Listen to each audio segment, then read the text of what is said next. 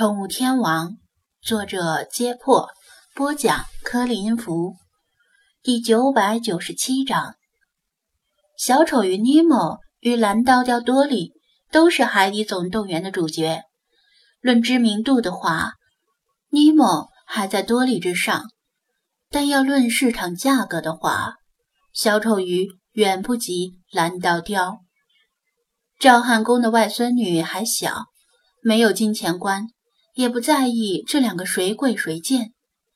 他只知道尼莫也很可爱，虽然他更喜欢多莉。你有尼莫？他奶声奶气地问道，目光在张子安的双手上打转。有，只是啊，没带在身上。如果你同意的话，我会找人给你送过来。或者让你姥爷去我那里取也行。张子安店里有不少小丑鱼，都是从海边捞回来的。他有信心从里面找出一条神似尼莫的鱼。小女孩仰头看了看老爷，又看了看吴爷爷，心不甘情不愿地垂头不语，摆明了不愿意换。张子安看出了他的小心思，又额外增加筹码，说道：“那我用尼莫和马林父子俩换你的多利，怎么样？”真的？他马上瞪圆了眼睛，小脸上浮现掩饰不住的欣喜。他更喜欢多利，但尼莫和马林父子俩的诱惑太大了。即使他还小，也知道一加一大于一。真的，张子安承诺道，心说这小姑娘这么小就挺精明，长大后千万不要随了他老爷的性格。他像是怕张子安反悔似的，立刻伸出小手指说道：“那那就换，不许反悔，不许骗人，拉钩。”张子安哈哈一笑，同样伸出小手指跟他拉钩。赵汉公心疼，只能劝慰自己：反正买这条蓝刀雕是为了讨外孙女的欢心。既然两条小丑鱼也能够起到同样的效果，也算是达到了目的。吴电工终于解决了一桩心事，但是还没有完全放心，指着鱼缸里剩余的鱼问道。张店长，剩下的鱼，你看看还有没有危险的？如果还有危险的鱼，你就一起拿走，别客气。不仅是吴电工，连张子安也对赵汉公选鱼的功力心有余悸。世上的观赏鱼种类何止千百，他总能碰到最危险的。张子安弯下腰。目光从剩下的观赏鱼里扫过，由于已经将其中一些鱼分流到其他小缸里，现在可以看得比较清楚。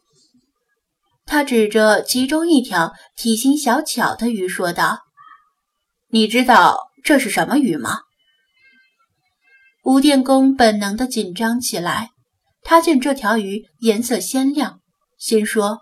颜色鲜艳的动物是不是都有危险呢？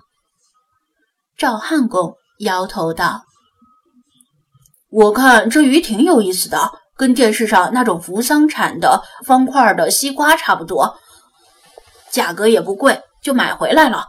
还真不知道它是什么鱼。”确实如他所说，这条鱼的体型很有意思，方方正正的。像是从工厂模具里浇铸出来的一样，似乎是个正方体，跟其他流线型的鱼截然不同。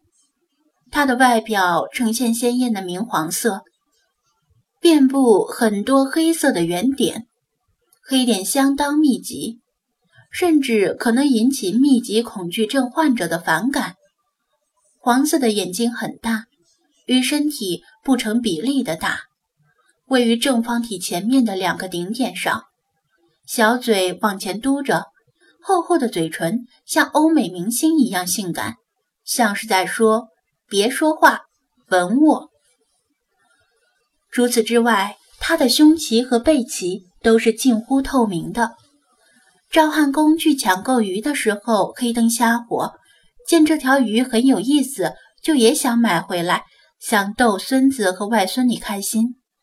吴电工狠狠地瞪了赵汉公一眼，小心翼翼地问道：“张店长，你就直说吧，这鱼是有毒还是有刺？”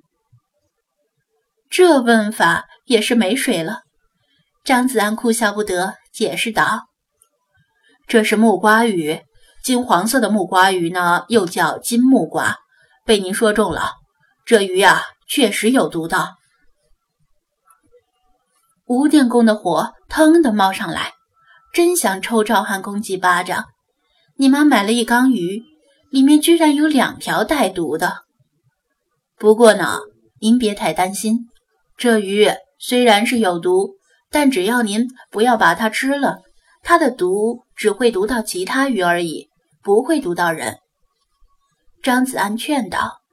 赵汉公强自嘴硬。我买的时候，我看这条鱼颜色鲜艳的吓人，就估摸着它有毒，本来打算把它单独养的。张子安看他们两个又要争执，赶紧打断道。这种鱼的学名呢，叫做利突香豚，外国俗称小黄河鱼，中国的鱼友啊叫它木瓜鱼。其实我也没看出哪它哪里像木瓜，倒是小黄河鱼这个绰号更贴切。别看它体型小，受到惊吓时会分泌强烈的神经毒素，一言不合就把整缸的鱼全毒死。最悲剧的是。他明明是为了自卫才放毒，却往往会连他自己也一起毒死，因为他免疫不了自身的毒性。如果不想翻缸的话，最好不要把这种鱼和其他鱼和其他的珊瑚混养。赵汉公一听，连忙拿起鱼捞，就想把木瓜鱼捞出来，以免木瓜放毒殃及池鱼，但是被张子安拦住了。